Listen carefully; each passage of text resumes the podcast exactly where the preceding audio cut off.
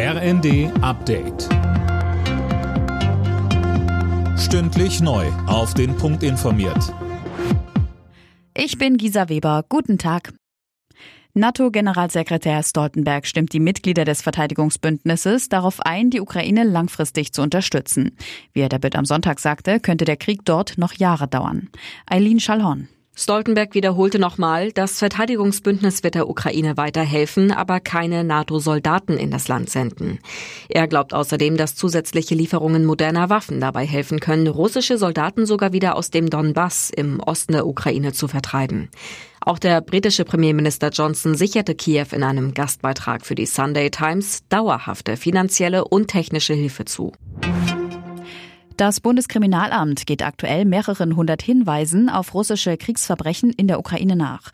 Das sagte BKA-Präsident Münch der Welt am Sonntag. Nach dem Weltrechtsprinzip können Kriegsverbrecher auch in Deutschland vor Gericht gestellt werden. Vertreter der Kommunen fordern eine Verlängerung der kostenlosen Corona-Tests. Die seien ein erstes Frühwarnsystem, sagte der Präsident des Deutschen Landkreistages Reinhard Sager dem Redaktionsnetzwerk Deutschland. Die bisherige Regelung läuft Ende Juni aus.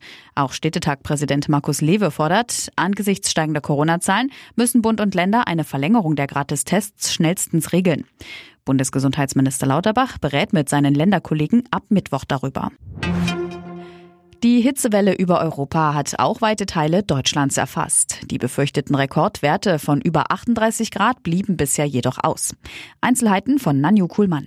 In einem breiten Streifen vom Südwesten bis nach Ostsachsen wurden Werte um die 35 Grad gemessen.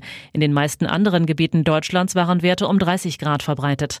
Nur in den Küstenregionen und höher gelegenen Gebieten blieb es kühler. In Erfte in Schleswig-Holstein waren es nur 20,2 Grad. Der Wetterdienst hat für das gesamte Wochenende vor extremer Hitze gewarnt und Werte bis 38 Grad vorhergesagt.